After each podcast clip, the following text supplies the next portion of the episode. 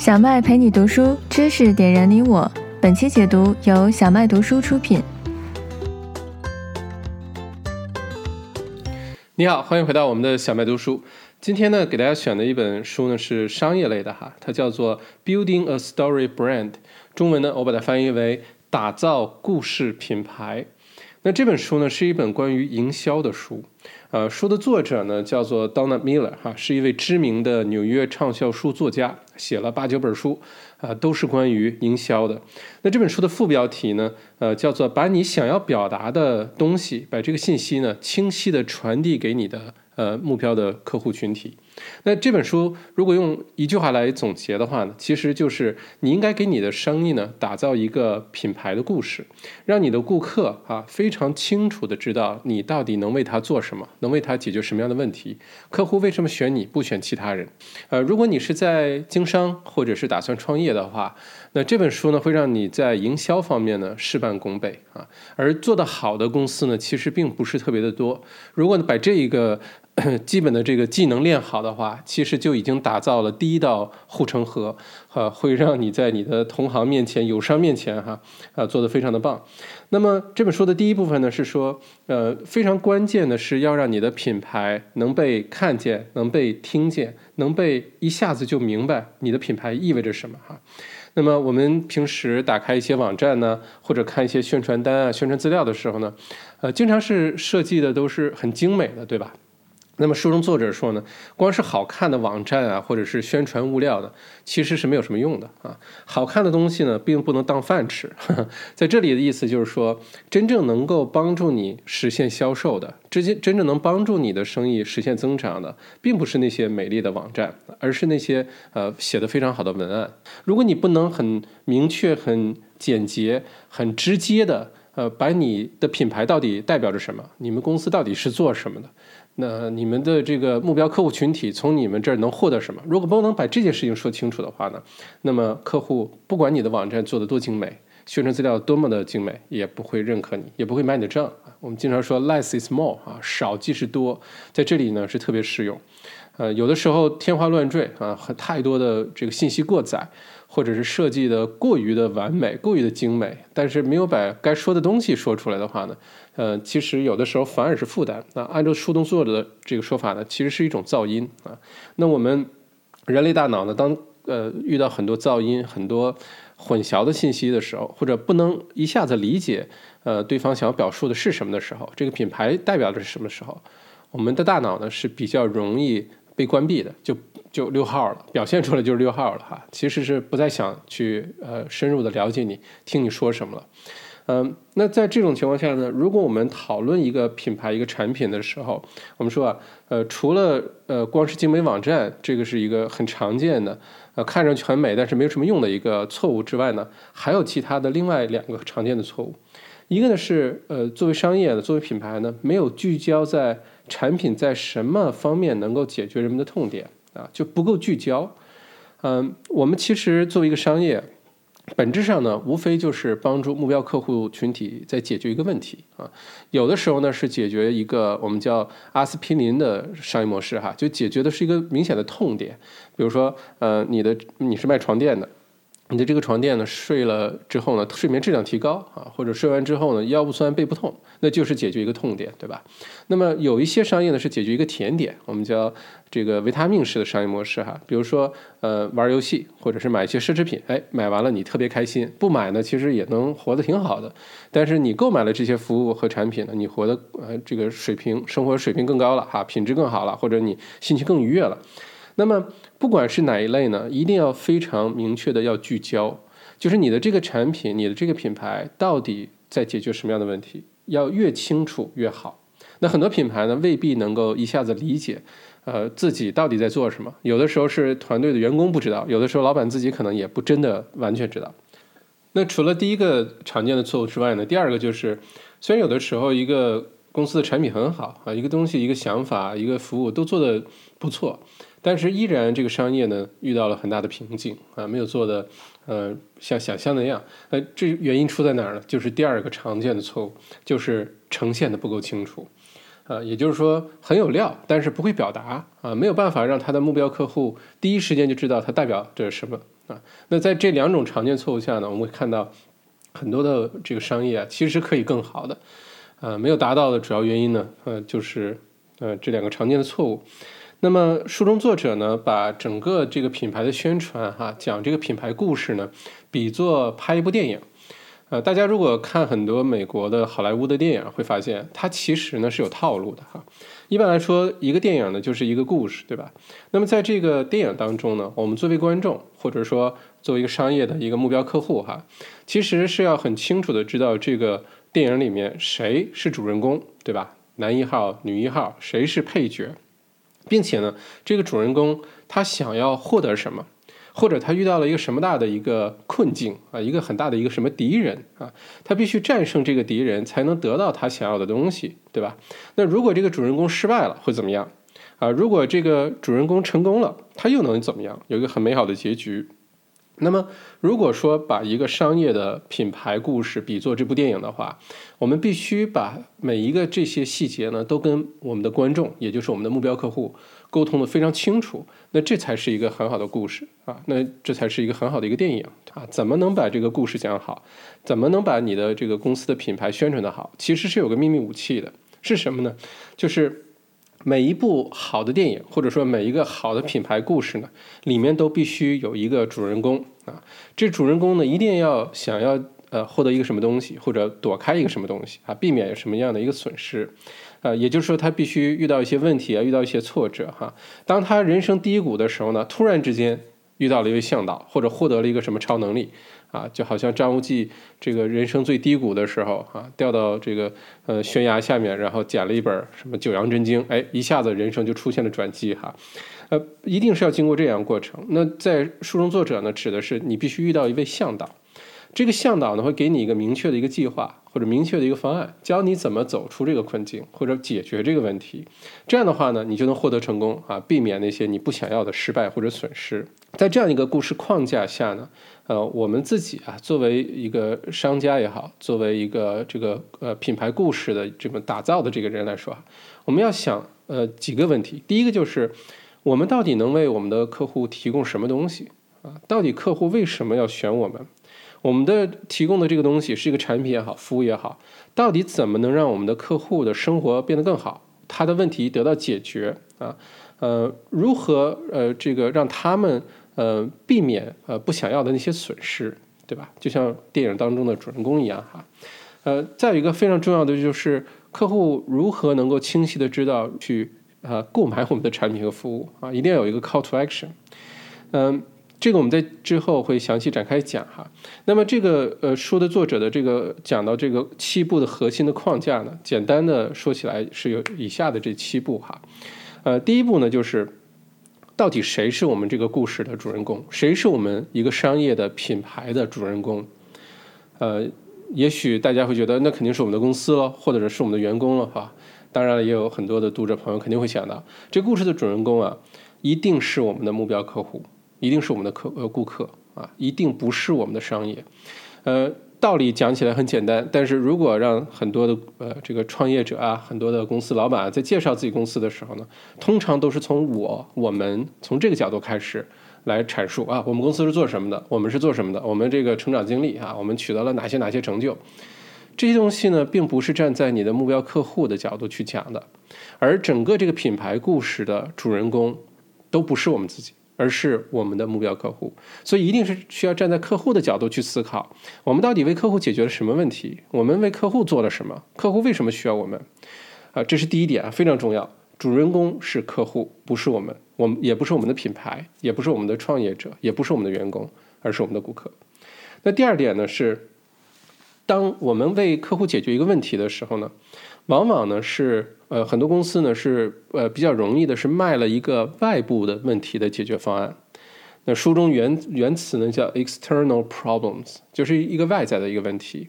而客户呢是比较愿意买一个解决内在呃这个需求、内在问题一个产品或者服务。有的时候呢，公司以为一个商业啊，一个品牌以为我们在卖车，我们在卖食品。我们在卖包啊，我们在卖一个电脑。但其实呢，客户在下决定买一个东西的时候呢，往往是在解决一个内部的内化的一个问题啊。那呃，书中的作者用这个特斯拉举例哈。呃，表面上呢，呃，商家卖的是卖车，对吧？啊，解决一个移动出行的问题。那其实呢，很多客户为什么选择了买，比如说特斯拉，没有买福特，没有买奔驰，没有买宝马，对吧？因为客户内在的这个问题是，我希望成为一个新的科技的。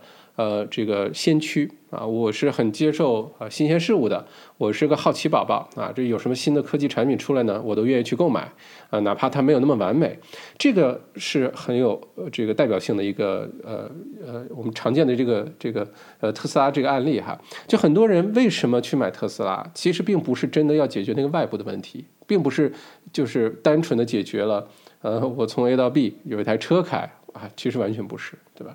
那么这样的例子呢，我们平时生活当中呢，其实有很多。作为商家呢，我们一定要理解的就是客户为什么要买我们的东西。我们以为的那个东西呢，往往是表面的，是外在的。我们要深挖客户内在的那个需求，它是什么？包括大家如果呃平时看到买一些奢侈品啊，一些包啊、表啊等等哈，为什么要买这个东西啊？它真的是需要一个包吗？真的是需要一个装东西的一个包吗？啊，真的是需要一个看时间的表吗？可能往往不是，对吧？那么客户内在的那个需求是什么？客户内在需要解决的那个问题是什么？是呃，让人呃这个对他的这个社会地位有些看法啊，对他的品味有有有什么样的一个呃一个不同的看法等等啊，这是我们需要深度挖掘的。那第三个呢，就是呃，其实我们的目标客户啊，他并没有在找另外一个英雄啊，就是他已经是我们这个故事当中的主人公了，对吧？我们自己不是。啊，我们管这种主人公呢叫 hero，就是英雄了。其实我们的目标客户呢，并没有在找另外一个主人公啊，他没有在寻找这个。那我们的主人公在寻找什么呢？我们的 hero 在找什么呢？在找一个向导，在找一个能够帮他一把的人，能够帮他呃指指引一下的人，帮他去解决一些问题的人。主人公不会再找另外一个主人公。啊，主人公想找的是一个能够帮他继续当主人公的那个角色，那就是一个向导，一个 guide。而我们作为一个商家，我们作为一个品牌，我们作为一个提供服务、提供产品的这一方呢，我们其实真正的角色是 guide，我们是他们的向导，我们的是他们的指引者，是吧？那第四个呢，是呃，当我们的主人公这些客户哈，什么时候他会选定？哎，我要找这个向导，没有找那个向导，我选了这个品牌，没有选那个品牌。什么时候会做这个决定呢？我们的主人公一定是选一个他信得过的向导。这个向导呢，有一个明确的一个计划啊，展示在我们的主人公面前。哎，如果你选了我们一二三，你就可以实现一个什么样的目标？你就可以睡得更好了，你就可以呃变得更美了啊，你就可以这个买到一个更好的产品了。所以客户呢会选择一个他信任的向导，而一个信任的向导是一个有明确的计划的、有行动目标、有行动方案的一个向导，可以明确的告诉我们的客户，如果你选了我们的品牌，选了我们的服务，哎，你可以变成一个什么样子啊？我有一个计划为你准备好了，好吧？那么呃，除了有计划之外呢，再有一个就是我们的客户哈，呃，如果你不去挑战他一下啊，这是书中的原词啊，不去 challenge 一下呢？作为一个正常人呢，是不愿意主动的去采取什么行动的。换句话说，如果你不设计好，哎，客户你要下单吗？你要红色的呃烤箱呃烤炉还是绿色的烤炉？你不去问这个客户问题，你不去 challenge 我们的英雄，我们的主人公去做一个行动的话呢，呃，通常来说呢，我们人呢还是比较懒惰的啊，是不太愿意去做这件事情的。呃，很少有人可以有这个强大的内驱力哈，可以保持成长、保持学习，呃，不停下脚步，然后克服很多，比如说要早起啊，呃，要每天坚持做事情啊，等等，这个是需要强大的内驱力的。正常人，当然这里正常指的是绝大多数人哈，呃，其实是呃。这个比较懒惰的，这里的懒惰并不是一个贬义词啊，是我们呃大脑的工作原理也好，我们长期以来人的这个呃常见的这个性格也好，就都就是这个样子的啊。我们是尽量的降低我们卡路里的消耗，尤其是大脑的卡路里的消耗、能量的消耗。所以，如果我们不去挑战一下这个用户的话，挑战一下我们客户的话，他是不会采取行动的。所以，很多的销售呢，前面讲的非常的好，介绍的非常好，但最后如果缺乏了一个 call to action，也就是边边框边搂啊，最后缺这个收口的这个动作的话呢，这个销售的效果呢依然不会很好哈。那么，呃，这个故事的第六步呢，就是呃，每一个人呢都不希望有一个损失啊，每个人都不希望有个悲惨的结局，所以每个人都希望躲开这个悲惨的结局。啊，那七第七这个故故事的第七个部分呢，就是千万不要想当然认为，哎，我们做的事情很很很清晰啊，我们卖的产品很明确啊，我们的服务多么的这个简单易懂啊，我们客户应该一下子就能理解吧？不是的，而是反过来，我们一定要假定，呃，大家完全不知道你到底是干什么的，你的特色到底是什么，你的产品到底有哪儿好？我们要假设客户是不知道的。呃，一定要把这件事情说清楚，好吧？要明确的告诉他们。那么这就是整个这个呃打造呃故事品牌的七步哈。我们每一步呢，我们再详细的展开讲一讲哈，帮助大家更好的理解。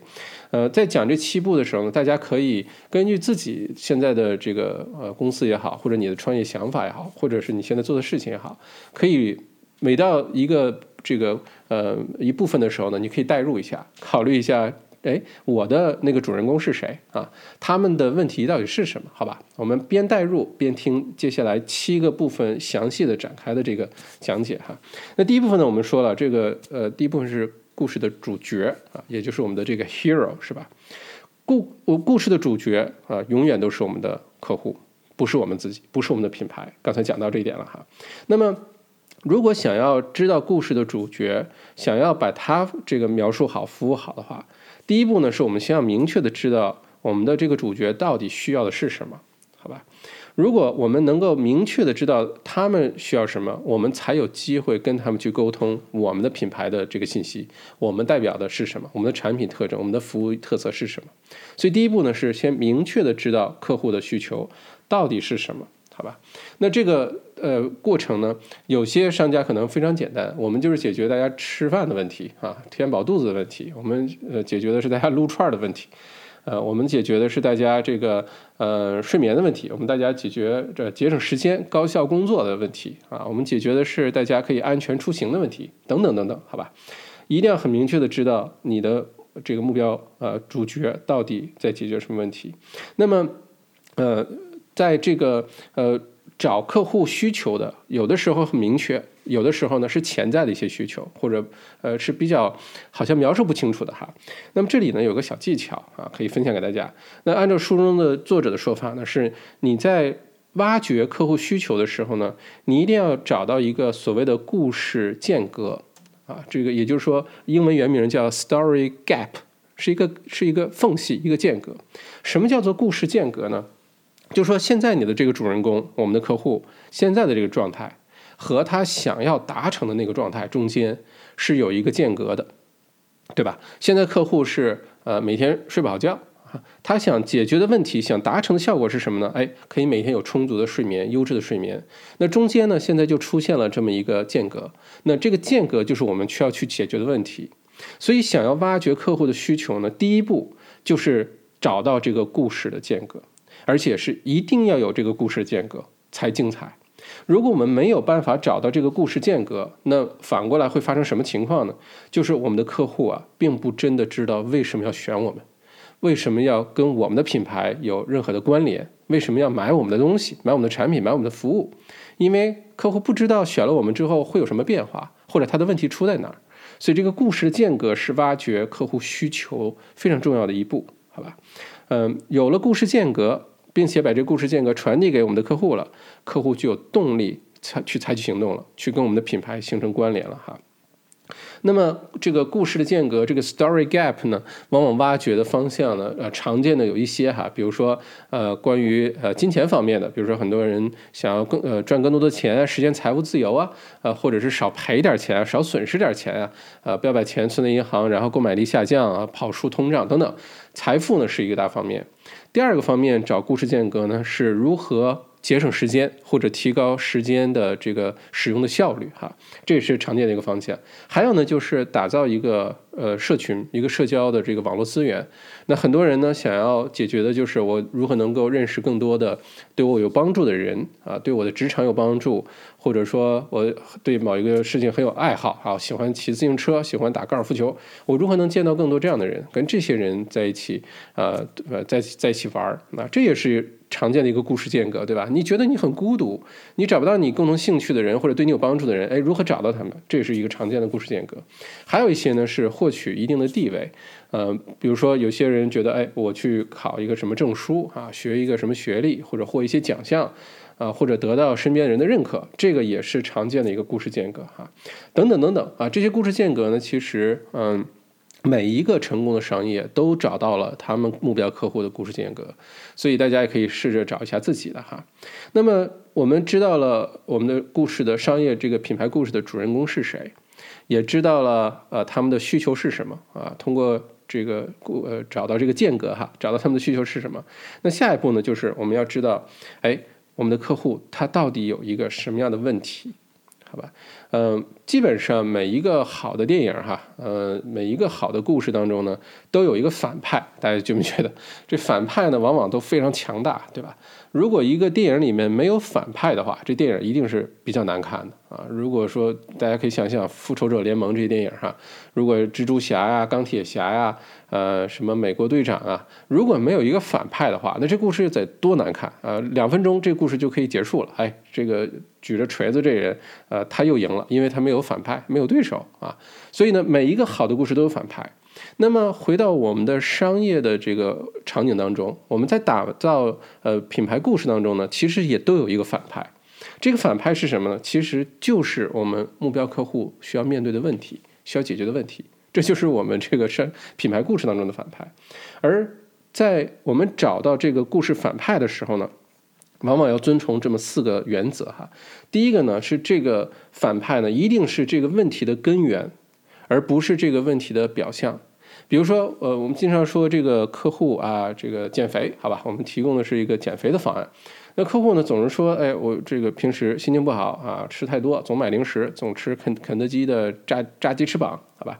那么，如果我们不能找到这个，呃，他为什么会这么做的一个根源啊，只是说你不要去吃炸鸡，不要去吃薯条，不要喝可乐，这样你会一直胖的，不健康的。这些只是表面现象，我们要找到它的根本的问题在哪儿。比如说，是不是他最近这个心情不好、抑郁啊？需要吃这些东西来让自己好像得到一些心情上的缓解。其实我们现在知道哈，吃的垃圾食品越多，心情越糟糕哈。呃，还是说，呃，他的身边的人呢都爱吃这些东西，他没有办法，就就跟大家吃什么他就吃什么，或者是呢，他在认知层面没有意识到吃这些东西对自己是不健康的啊。他胖的问题其实出在这儿，如果不解决那个根本问题的话。啊，那么就不能很好的为我们的客户服务，对吧？那么在这个例子当中的反派呢，其实必须是就是找到客户为什么会不停的吃垃圾食品，而不是解决说你不要吃垃圾食品了啊，那不叫解决问题，对吧？另外一个呢，这个找到这个反派啊，找到这个问题呢，一定要跟我们的目标客户是相关的啊，一定让他能产生关联。如果不能产生关联的话呢，那客户不能马上形成共鸣或者得到这个呃把自己带入，觉得哎这说的就是我呀，哎我就这个问题啊。如果没有这个关联的话呢，也这个反派找的可能也不对哈。那第三个原则呢是反派必须是非常明确的一个大反派。啊，不能是一群反派、一群问题啊，突然丢在客户的面前，那这个客户呢会 overwhelming，会突然之间，哦，怎么这么多问题需要解决？那很多人的正常反应是，那索性先不要解决了，先拖延症一下哈。所以我们挖掘客户的反派这个问题的时候，一定要找到最根本的那个，找到非常明确，找到一个一个大反派就够了，那么第四个呢？就是这个反派必须是真实可信的啊！我们平时在做宣传啊，在做营销的时候，呃，比较忌讳的呢是呃，我们去制造一些恐慌。我们制造一些恐惧感，或者我们说你制造一些焦虑啊，这个其实呢，呃，可能在短期内，呃，坦白说是非常有效的啊，因为人们嘛，这个七情六欲，喜怒哀乐悲恐惊，这个恐惧感，我们在之前讲的书中也有提到，是对我们的行为影响最有呃最明显的最大的一个呃情绪，好吧？那么短期内如果你是制造焦虑啊，制造这些恐惧啊，一定是有效的，但是一定是不长期的。你想，不可能这个呃一一个一来的时候，哎呦，你这个不解决，马上这个问题可大了。哎呀，你你可可来可是来了哈，你这再不来，你这问题就严重的不得了了。其实可能就是可能就是感冒，对吧？如果你不停的制造焦虑，不停的制造恐慌的话呢，这个生意一定不长久，因为很快你的这个品牌的口碑宣传开就是，这哥们儿特别喜欢制造恐惧感，那没人。赶来找你了，好吧？所以呢，它必须真实可信，而且不要夸大其词，不要过度，好吧？一定是实实在在的。我们的客户到底遇到一个什么问题，我们把它清晰的描述出来，把它挖掘出来，而不是故意制造更多的这个问题出来，好吧？那么这个问题呢，我们找到之后呢，呃，找到了它的根源，找到了这个问题，呃，它的外在的这个原是什么呢？我们也要考虑的是这个，呃，我们的主人公他内在的需求是什么？我们刚才举的例子哈，比如说这个特斯拉的例子，那我们再举一个例子，比如说这个大家家里现在常用的 Nespresso 的那个咖啡机哈，那个胶囊咖啡，呃，很多很多读者朋友知道这个麦校长特别喜欢这个胶囊咖啡啊，为什么？很简单，在家呢也能喝到很好的咖啡，好吧？那书中作者呢用 Nespresso 这个。呃，咖啡机呢？举例子哈，那么这个反派是什么呢？是要不然你买咖啡要跑出去买，很麻烦，而且买多了还挺贵的。你们每天两三杯，一杯三四块钱，现在咖啡也越来越贵了哈。呃，或者是你呃，这个另外一个可能的反派呢？根据不同的人哈，有可能是说我在家做咖啡做的不好喝啊，我不想买速溶咖啡，但在家呢又很难做出一杯特别好、特别像样的这种咖啡哈。这是我们这个故事当中的反派。那么。我们的客户的外在需求是什么呢？是希望在家很方便的能做出一杯很好的喝的咖啡，这是客户表面上外在的这个解决的需求哈。这个需求也实实在在是个需求，但是作为一个呃聪明的商家呢，一定会进一步的去挖掘呃我们目标客户内在的 internal 的那个 problem 是什么，它的内在的问题是什么。因为如果你不把内在问题挖掘清楚的话，你就不理解为什么客户选了我们没有选其他人。啊，或者客户选了竞争对手没有选我们，其实跟内在有很大关系。那回到刚才 Nespresso 咖啡机这个例子啊，表面上客户需要解决的是在家很方便的做一杯好喝的咖啡。那么客户内在的需求是什么呢？是觉得我们家有这个咖啡机呢，会让我觉得我很有品位，我的选择呢，我是我的生活哎是很有质量的。哎，那你会想，这在家用胶囊咖啡摁一下钮，这有什么品位啊？呃。因为原来啊，这个胶囊咖啡，呃，是全新的一个 category 啊，完全新建出的一个细分市场。在这之前，在家大家的选择基本上就是要不然就是速溶咖啡，对吧？呃，不好喝，但是简单；要不然呢，就是真的弄个小咖啡机，自己在家磨豆啊，然后用那个咖啡机打，打的好坏呢，就看运气，或者是靠靠练习。呃，并且这个清洁呀，各方面其实都比较复杂。一包咖啡豆打开不能及时喝完呢，呃，咖啡豆的口味也会有明显的下降，好吧？这是原来大家体验的。而现在 Nespresso 大家觉得哇，机器设计的越来越呃越越优雅哈，整个这个过程，哎，你放一个精美的小胶囊放进去，按一下钮，然后等个一两分钟，一杯非常这个呃香气十足的咖啡，哎，就做好了。这也是为什么大家想一想，Nespresso 刚推出的时候，请的是谁帮他们做的广告？啊，相信很多这个呃朋友都知道啊，请的是乔治克鲁尼。为什么乔请乔治克鲁尼？他跟咖啡有毛关系，对吧？其实它代表的就是 Nespresso 这个品牌想要传递的信息，就是你可以在家非常优雅的，对于追求生活品质的人，可以很容易的做出一杯香浓的咖啡。哎，清洁也简单，品质也很好。哎，其实做的是这个。那我们回到刚才说的，这是什么呢？这是我们主人公内在的那个问题，内在的那个需求。所以，Nespresso 之所以成功呢，不但解决了外在的问题，你在家很容易做一杯好咖啡，还解决了他目标客户的那个内在的问题，好吧？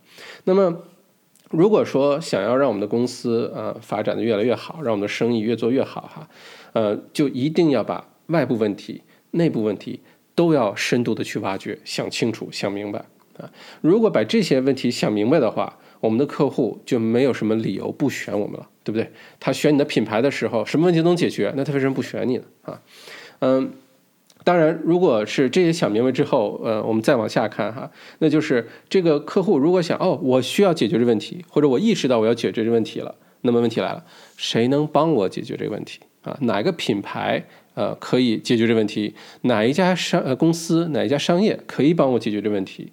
那么就是我们刚才提到的，我们故事的主人公是我们的客户。主人公需要什么呢？他不需要男一号再来找一个男一号，不需要，他需要找的是一个向导。需要找到的是一个辅佐他的人，需要找到的是那个呃那本九阳真经啊，需要找到的是那个呃能够指点他，然后打通他任督二脉，把他呃立刻变成武林高手的那个那个向导，那那那个人，哎，这就是我们的品牌，我们就出现了。那我们的作为这个我们客户的向导哈，呃，首先呢是我们要真的想尽办法站在客户的角度帮他去解决问题。因为我们时刻要提醒自己，故事的主角不是我们，不是我们的品牌，不是我们的创业者，不是我们的创始人，不是我们的 CEO，好吧，一定是我们的目标客户。如果说你能把客户一直当英雄的话，然后把自己当做英雄的向导的话，那你的商业就会一越来越呃越走越远啊，越越来越好，慢慢好起来。反之呢，你是一定会被淘汰的。啊，这个呃书中呢，作者举了一个例子哈，叫有一个关于音乐的呃 app 叫做 Tidal 啊，就是浪潮那个浪的那个英文单词啊，Tidal，这个呃呃。这个音乐播放的 App 呢，呃，出来的这段时间呢，其实刚开始现在做的不错哈，我也是它的用户，因为它可以播放非常高清的那个呃音乐。如果你是呃高清的音乐的这个发烧者哈，发烧友，你喜欢用耳机听音乐啊，用音响听音乐啊，这个 App 我推荐给你哈。但这个 App 刚开始推出的时候呢，犯了一个很大的错误啊，呃，这哥们儿这个叫 JZ，就是这个 Tidal 的创呃创始人叫 JZ，JZ 在咱们之前的书里有提过。他呢是一个美国的那个绕舌的歌手，呦呦呦啊，那歌手，他当时说了一句名言，叫 "I'm not a businessman, I'm a business 逗号 man"，什么是什么呢？就是我不是个商人啊，而我本人就是一个商业啊，当然有点谐音梗的嫌疑哈。他当时讲的就是每一个人都应该是一个 IP，每一个人都是应该都应该是一个超级个体，每一个人都代表着自己的这个生意啊。他当时想讲的是这事儿哈。那他做这个 title 的时候呢？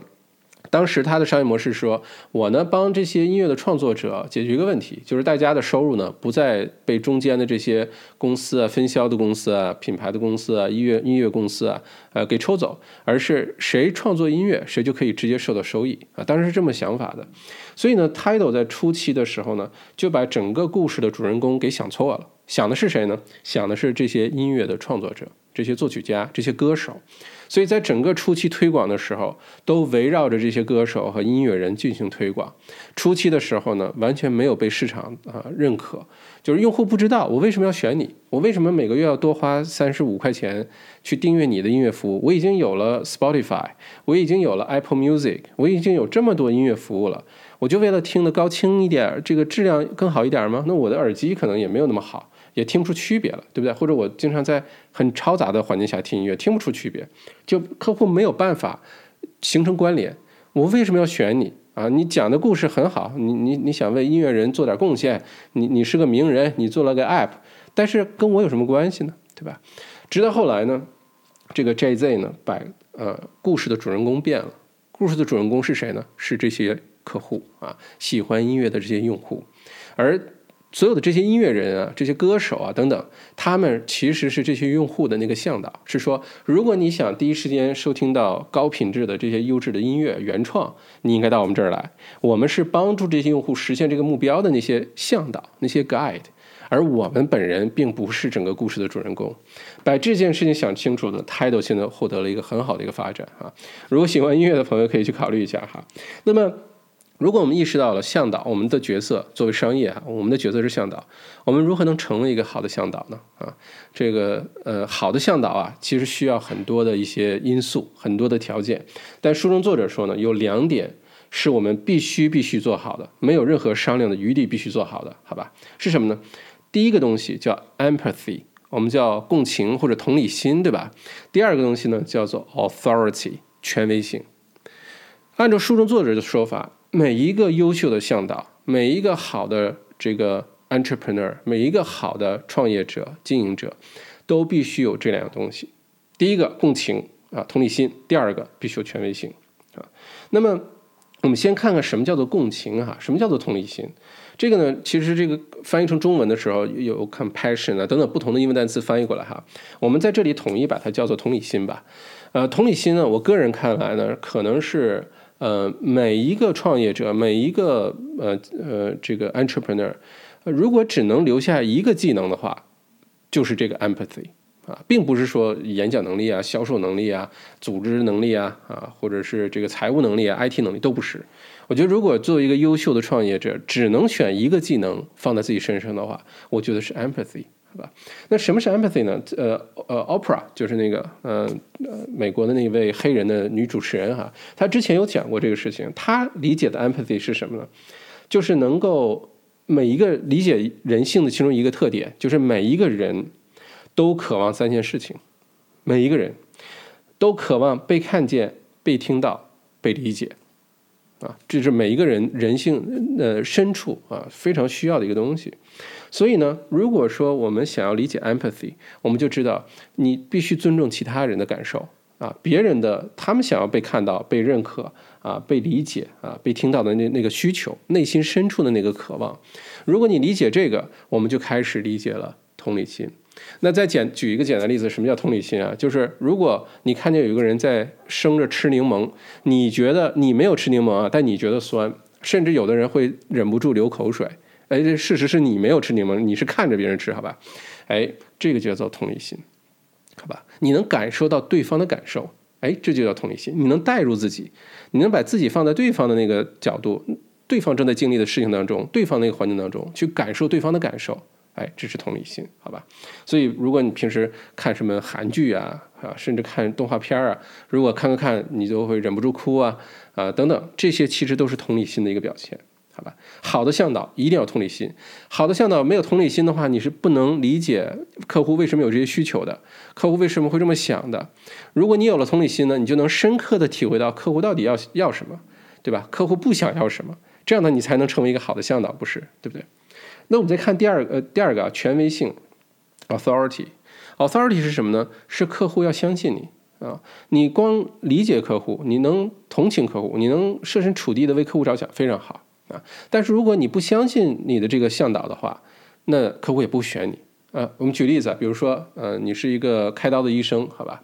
开刀医生呢，一种场景呢是病人现在有一个呃手术需要做，哎，这位医生非常的权威啊，获过很多的奖，名校毕业，几十年的这个经验啊，实实战的经验，从来没有呃出过任何的这个事故差错啊。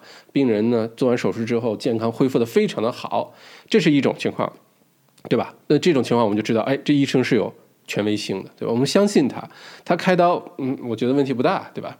第二种医生是什么呢？哎，我现在需要动个手术，这医生一看见你像见到八路军一样哈，紧紧握住你的双手，哎呀，太好了，你这个这个这个手术呃，总算是可以有人找我做这个手术了哈。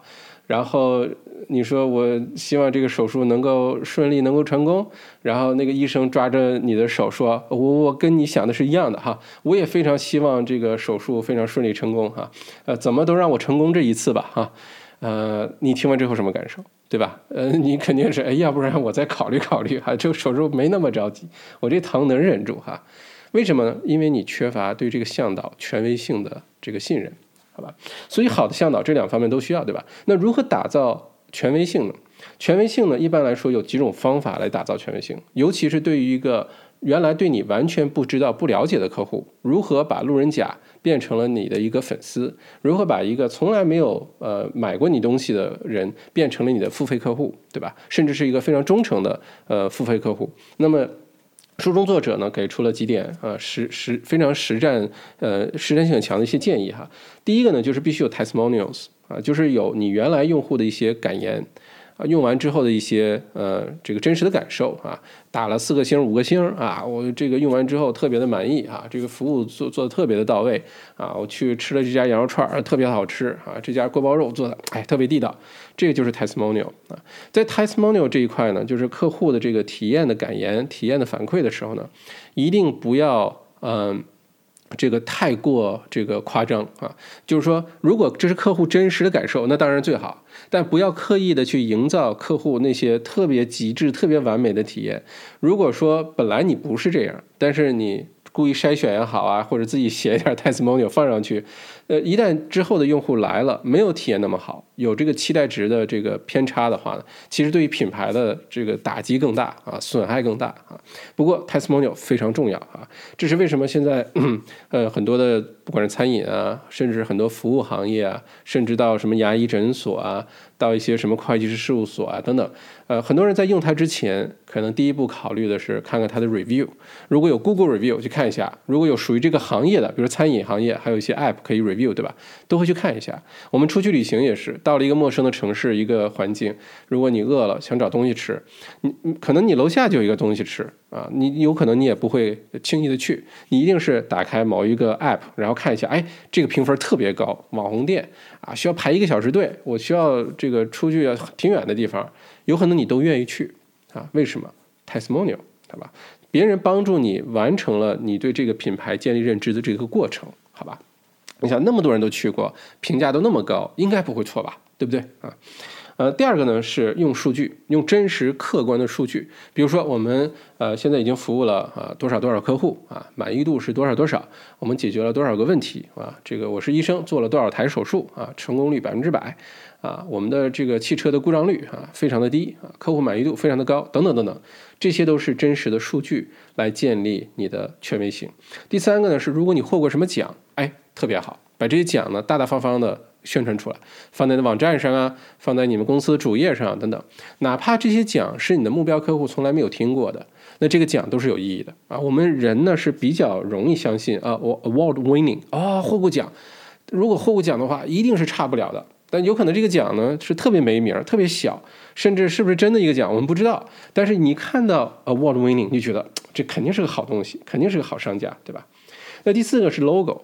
就如果说，比如说你的这个服务产品啊，上过哪些杂志啊，上过哪些有名的报纸啊，或者是你服务过哪些知名的公司啊，等等等等哈，或者跟哪些知名的公司有过哪些一些呃互动啊等等，哎，如果当然是得到对方允许的情况下，尤其是这种呃 B to B 的关系哈，哎，可以把对方这些知名的品牌的 logo 放在你的网页或者宣传资料上，这也可以极大的提高你的 authority 好吧。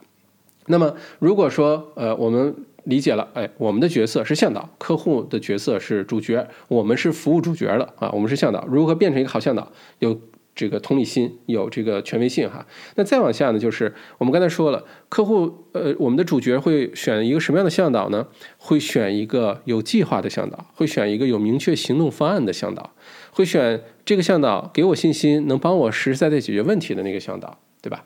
这样的话就不会选竞争对手了，不会选友商了。那么这个行动方案是怎么来的呢？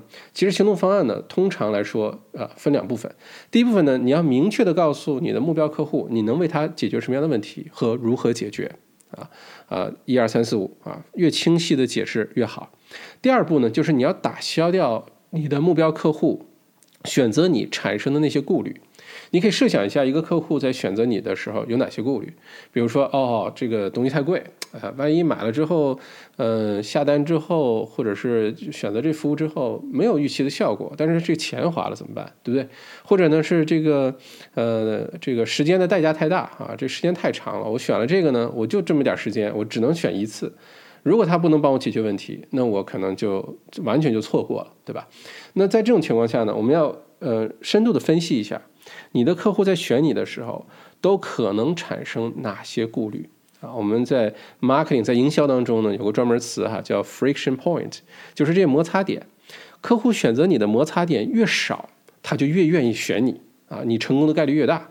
如果选你的摩擦点太多了啊，这个我要是想这个用你们服务，我去必须下载一个你们专属的 APP，然后呢，我必须用面部识别进行注册。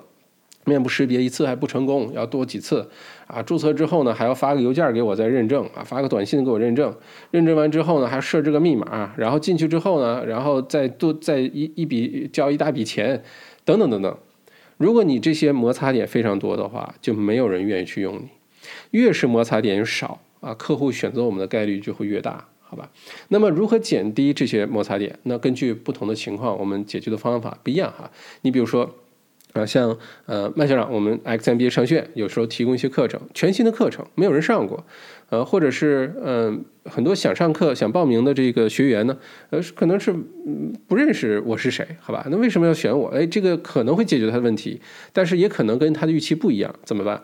那呃，比如说我自己解决这个问题的一个方法就是 money back guarantee 啊，你上课，只要你认认真真来上课。你上完课之后，你觉得哎，这内容没有说那么好，没有宣传的那么好，我没什么收获，没什么体会，那我就毫无其他条件，就给你全额退款。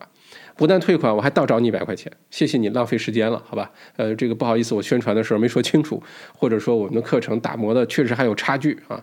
呃，如果是这种情况呢，其实客户如果是。这个你的那个 hero，你的主人公有这么一个很大的顾虑，所以他没有选择你，没有下单，没有付费的话，如果你把这个摩擦点给它解决掉的话，你会发现你的销售额会明显的增加啊，报名的人数明显变多，你的客户群体明显变多。为什么？因为你解决了他的这个内心的一个顾虑，好吧？如果你能把你客户呃犹豫不决的那些原因、那些顾虑都挖掘出来，并且能够很好的帮他解决的话。你的生意就会越做越好，那品牌建建立的就会越来越成功哈。那我们再往下看，我们说一个呃客户哈，呃都是每一个客户嘛，都是一个正常的一个人嘛，对吧？那作为一个正常的人呢，就有一个惰性，就是你不去挑战他，他就不愿意去采取任何行动。所以好的销售呢，一定最后有一个 call to action。一定要问，哎，你选哪个户型啊？你选哪个颜色啊？啊，你这个怎么支付啊？啊，这个你用现金还是刷卡呀？对吧？一定是要有一个 call to action，一定要去挑战一下你的这个主人公，他才会采取行动。我们回到电影的场景也是哈，你想想那些电影的场景，那些主人公平时可能很悠闲，如果突然呃冒出一个。巨大无比的一个这个反面人物也好，一个挑战也好，这个主人公才会开始他电影里的那个历程。否则，一个主人公是没有任何理由啊，这个呃活得挺好的，挺 挺挺挺悠闲的。突然之间，我要变超级英雄，我要跳到悬崖下去，我要去捡本书回来，我要变成武林高手。不会的，好吧？所以，我们人呢，都是在被挑战的时候，才会被激发出那个行动的欲望，才会开始做出一些事情啊，让自己变得更好啊，解决一个时代的问题啊，摆脱拖延症啊，其实都是需要一个挑战的，好吧？那么，在号召他们采取行动啊，call to action 的时候呢，作者说呢，有两种，一种呢是直接的，就是 “by now，啊，现在就 subscribe，啊，现在就 enroll。或者现在就订阅啊，现在就点赞啊，等等，这种是非常直接的，叫 direct call to action，好吧？这是我们平时非常常见的哈。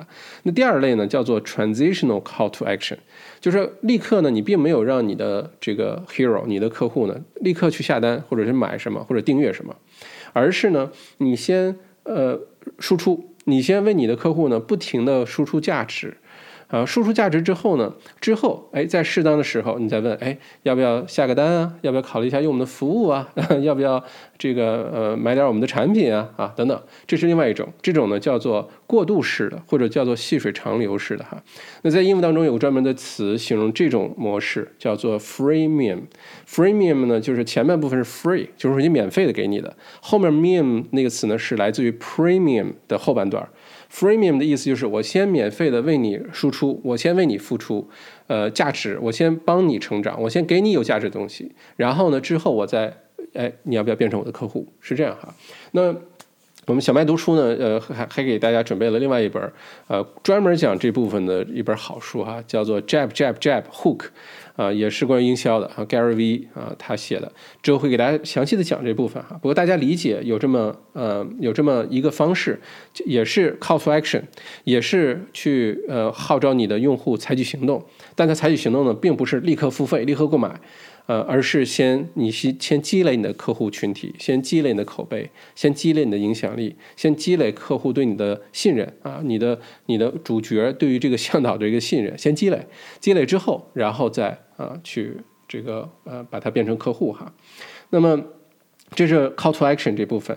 那么我们刚才说每一个正常的人呢都有这个躲避损失的这个避免失败的这个呃心理状态。啊，不管是损失厌恶也好啊，还是呃我们不希望错过哈。你像为什么这个这个疫情的这两年，呃，澳洲的房价涨得这么快？不光是澳洲啊，全世界很多呃这些国家的房价涨特别快。除了很多经济原因，什么利率低啊，呃，政府印钱啊，量化宽松啊等等这些因素之外，还有个很重要的一个心理的驱动，就是我们说的 FOMO。啊，是一一个一个一个现象的简称哈，是 fear of missing out，啊，所以是 F O M O 哈，简称什么？什么意思呢？就是我们很担心自己错过什么，你也不知道你错过了什么，但是你很担心，因为你担心错过什么，你就很愿意去采取行动，好吧？那么。在这儿呢，其实我们可以给大家介绍一个呃一个理论哈，叫 prospect theory，叫前景理论。什么意思呢？就是说一个人哈，他赚一百块钱那个满足感、那个快乐的感觉，和他损失一百块钱，呃相比呢，他损失一百块钱对他的情绪的影响是远远大过他。呃，那个痛苦是远远大过他获得一百块钱的一个快乐的感觉的啊。这个现象呢，在呃另外一本好书哈，叫做《思考快与慢》这本书里面的作者呢，呃，这个 Daniel 啊，他有讲过这种现象。他呃，根据统计的数据是说，人们呢，通常为了避免一个损失或者是避免一个失败呢。是会付出更多的努力去做这件事情。就是说，如果你说，哎，你只要每天早起，每天好好工作，每天呃勤奋的去做事儿，你你每个月能多多赚一百块钱，很多人可能就不会去做。哎，没关系，太麻烦了，不做，嗯，不赚了，好吧。但如果你说，哎，如果你现在做了这件事情呢，你可能每个月至少少损失一百块钱，哎，很多人可能就愿意去做。这个比例有多少呢？是两到三倍，就是一个人。呃，愿意花两到三倍更多的努力去避免一个损失，而不是获得更多一个东西啊，这是我们另外一个人的本性哈。所以呢，如果理解了这一点的话呢，我们就要深度挖掘，我们为我们的主角、我们的客户去服务的时候，他们如果不用我们的产品或者不解决这个问题啊，不一定非要用我们哈，不解决这个问题，他们有哪些不好的后果，哪些负面的影响，哪些损失？我们去深度的挖掘这些哈，那有的时候呢是，哎，如果你不用我们的这个服务，有可能一直后背酸痛啊，一直吃不到特别好吃的羊肉串儿啊，或者是一直没有办法获得一个好的会计的服务啊，等等等等，我们要问自己，这个用户是什么？有些呢是表面的，就直接产会产生损失或者问题解决不了；有些是隐形的，我们也叫机会成本，对吧？如果你没有选我们，问题没有得到解决，你长期的这个损失可能虽然不明显，但是可能更大。我们深度的挖掘出这些，呃，我们客户想要避免的这些损失也好，失败也好，哎，这些也可以是我们品牌打造的时候这个故事当中的一部分。啊，就是很多呃很多人呢，这个在选会计的时候呢，没有选到一个特别靠谱、特别好的一个会计师，结果呢，就造成他的每年要多交很多的税，或者是让他们的这个账目呢，呃，这个一塌糊涂啊。一旦呃税务局查账的时候啊，就呃非常的麻烦，非常的复杂。啊，或者是经常引起税务局的关注，等等等等，这些呢都可能是，如果你经营一个公司，没有个好的会计师，可能会产生的一些损失，可能会产生的一些问题。那么你把这个事情沟通清楚呢，它也变成你的品牌故事的一个部分了，对吧？我们深刻的理解我们的主人公有哪些呃厌恶，他们是要避免的，对不对？那再往下，除了呃用户，我们的客这个呃主人公想要避免一些。呃，损失啊，一些一些呃负面的东西之外呢，他们还想知道，如果我用了你的服务，我买了你的产品，我的人生有什么变化？我能变成一个更精彩的自己，还是我们的这问题得到解决？我能赚更多的钱啊？我的时间应用更有效率啊？我的这个呃公司呃经营的会更加的这个顺畅啊？等等等等，那我们也要描述出来和理解，对于你来说，你的领域来说。你的客户那个成功的样子是什么？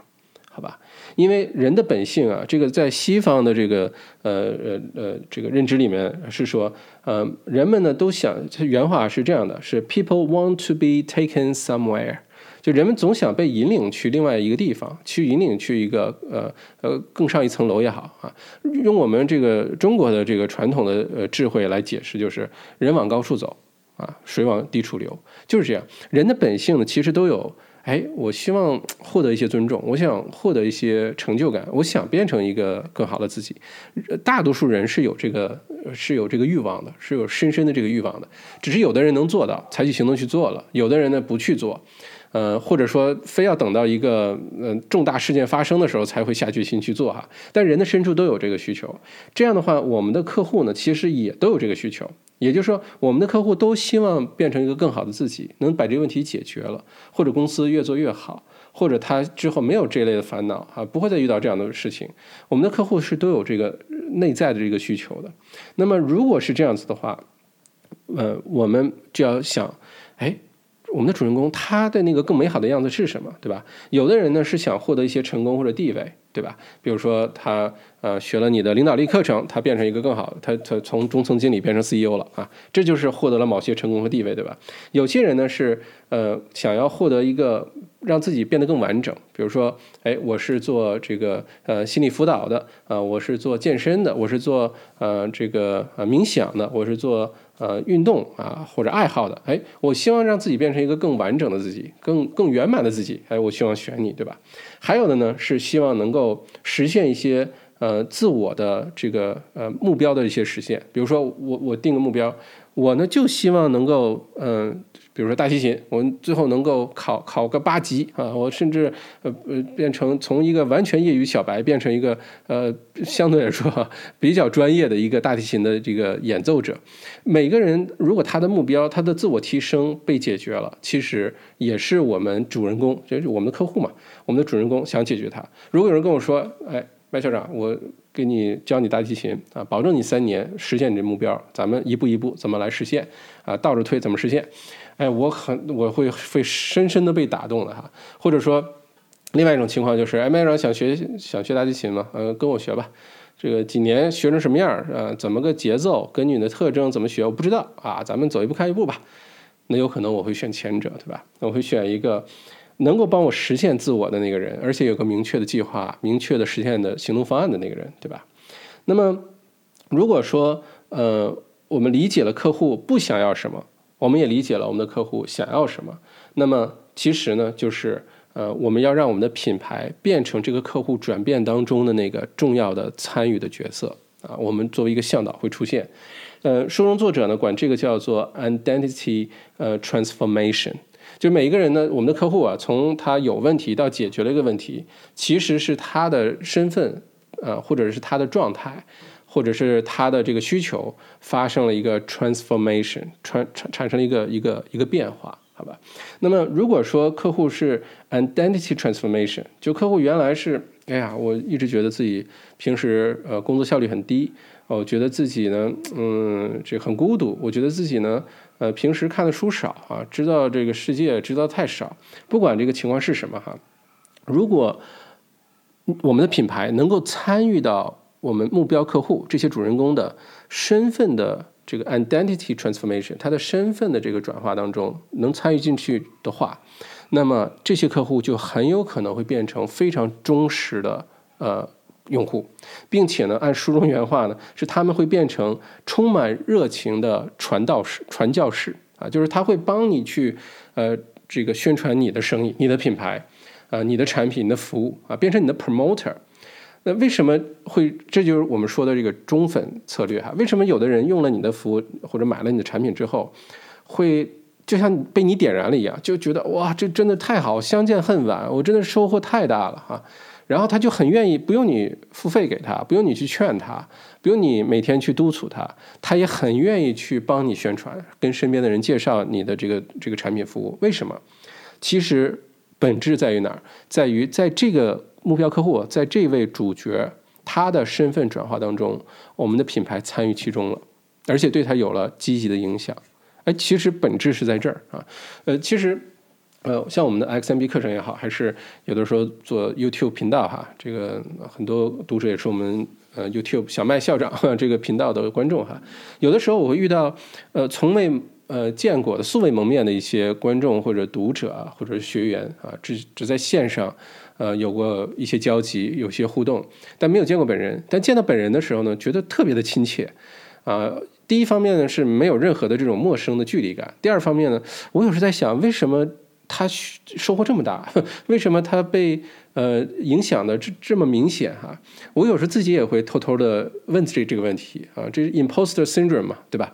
这个就会觉得，哎呀，是不是我没有想象的那么好啊？等等，我也会有这种状态哈，这个是个现象。我们之前讲书的时候讲过这事儿哈，就是大部分人都会有这个问题，就我没有你想象那么好吧？我没有对你有那么大帮助吧？多多少少会有自我的怀疑哈。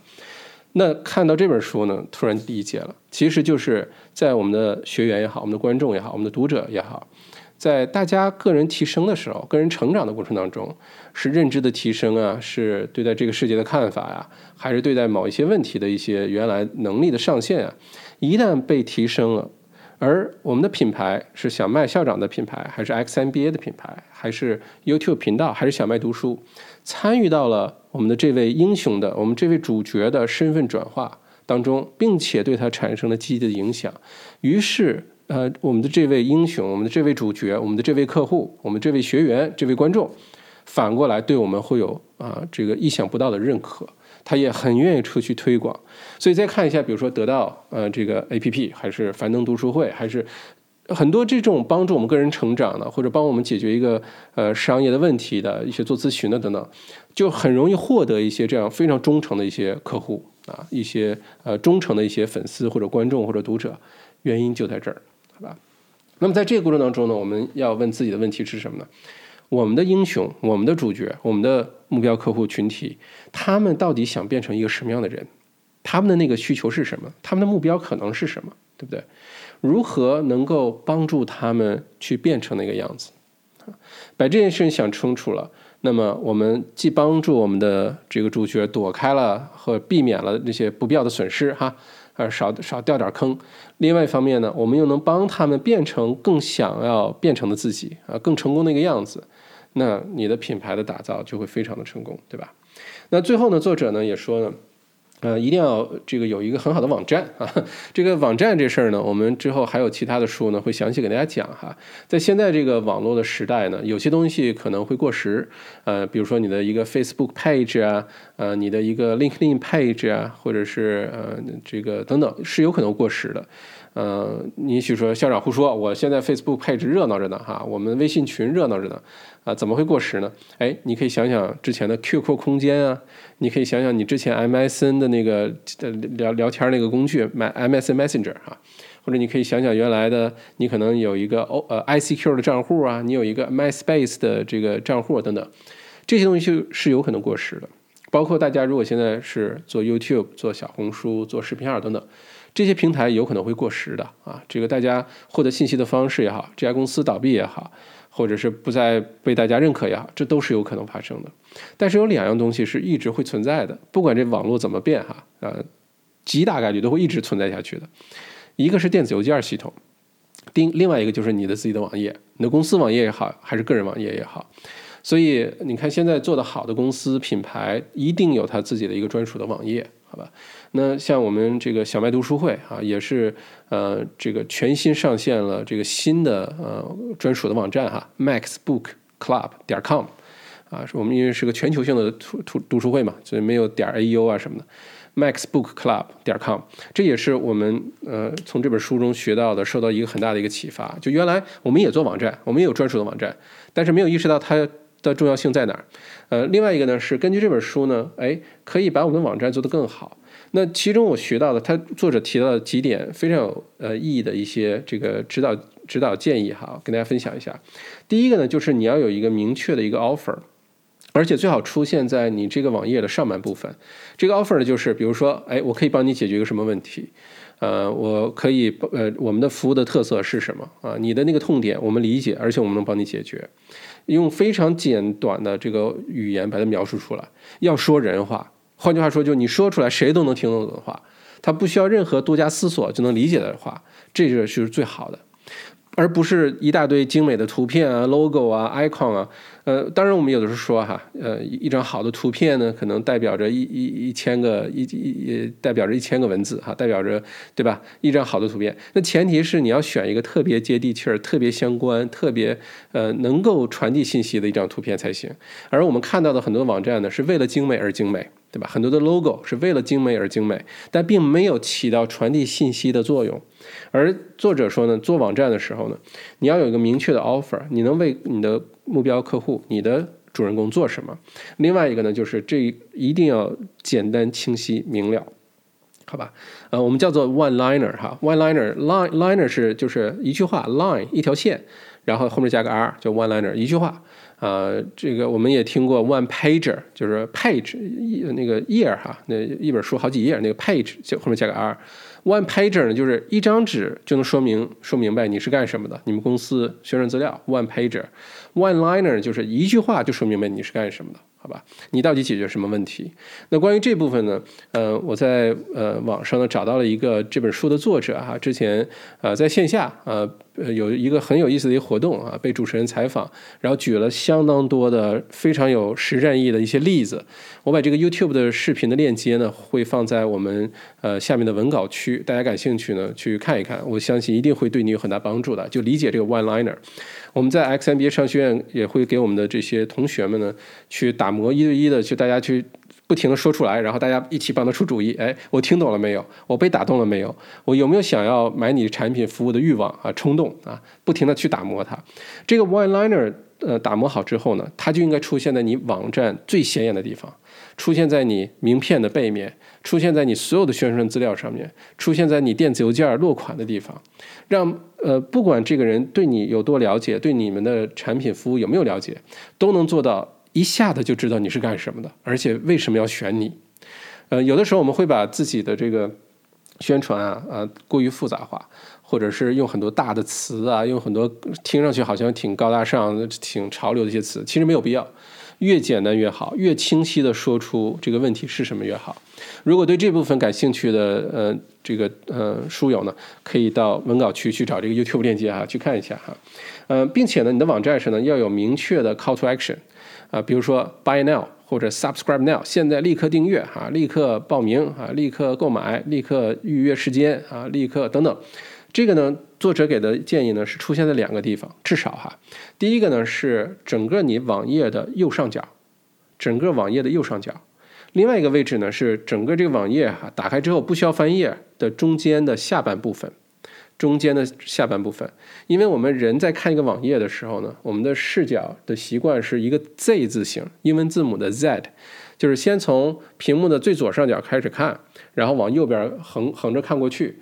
然后画一条斜线下来到左下角，然后再画一个横线到右下角，这个是也是有很多研究的哈。那么根据这个研究的话呢，你的 call to action 那个按钮，不管是订阅、购买啊、什么报名啊等等啊，就把它放在一个是呃右上角，一个是屏幕中间的这个位置啊。这我非常有感受哈，因。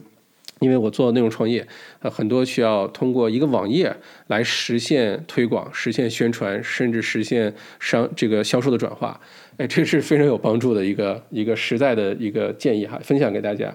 另外呢，就是你的网站呢，应该是语言越精炼越好啊，而不是话越多越好，一大段一大段文字是没人看的啊，越精炼越能把问题说清楚，哪怕你是极简主义，哪怕这网页上一张图都没有，都没有问题。只要你能把你的这个 one liner，把你的 business，把你的目标客户需要解决问题能说清楚，哎，这它就是一个好的网站，好吧？而不是精美的网站啊，精美网站好吃，嗯，不能当饭吃，好好看不能当饭吃，也没有太大意义哈。另外呢，作者在最后的时候也说呢，是好的品牌故事不但能够打动你的客户，打动你的主人公，而且能打动你公司内部的团队啊。如果说你现在呃，叫你公司随便找一个人出来说，哎，我们公司到底是一个什么样的公司？想成为一个什么样的公司？我们公司最大的特色是什么？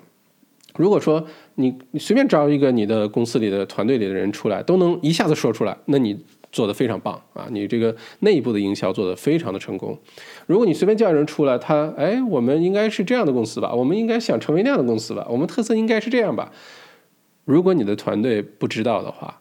不清楚的话，甚至你自己都没有办法一下子说出来的话，就说明这个品牌的故事，这个营销还有一段距离，还有可以这个进步的空间哈。这是我们值得我们静下心来好好去呃想一想的，把这件事情做好了，对内对外都是非常好的一件事情。这里借用这个作者的书中的一句话哈，叫做 “If you confuse, you lose。”啊，如果你自己很混淆，或者你的目标客户很混淆，不知道你是干嘛的啊，你就输了啊。所以一定是让大家非常清楚的知道你的品牌代表着什么，意味着什么，好吧？嗯。人们呢都是希望听故事的啊，把品牌做成一个故事，把你的商业做成一个故事，啊，把你的不管是公司品牌还是个人品牌做成一个故事，人们是非常喜欢听故事的，这是我们人类发展到今天的一个最重要的原因哈。所以呢，可以根据这本书中讲到的这些点，嗯，把自己的呃这个品牌呢给它打磨出来。打磨你的 one liner 啊，打磨你的那个品牌的那个需求是什么？把我们自己进行一个重新的定定位啊，我们是什么呢？我们是向导，我们是帮助我们的主人公成功的那个人。我们的主人公是谁呢？不是我们自己，不是我们的品牌，不是我们的这公司的老板啊。这个商业的主角是我们的客户，好吧？嗯，非常感谢收听今天的这本呃小麦读书啊，呃。所有的这些呃，这个书的链接啊，刚才提到的一些呃视频的链接呢，都会放在文稿区啊，也欢迎订阅啊，欢迎订阅我们的这个频道啊。现在小麦读书呢，这些都是免费的了，呃，免费收听啊。我们之后呢，也会给大家提供更多的一些福利啊，一些呃一些嗯，现在先先作为一个惊喜哈，就先卖个关子吧，啊，欢迎大家订阅，好吧？啊，我们的官方网址呢，现在新推出的呢，就是 Max Book Club。三个英文单词哈，maxbookclub.com，这个链接呢，我也会放在下面的文稿区。好，再次感谢收听，咱们下一本书见。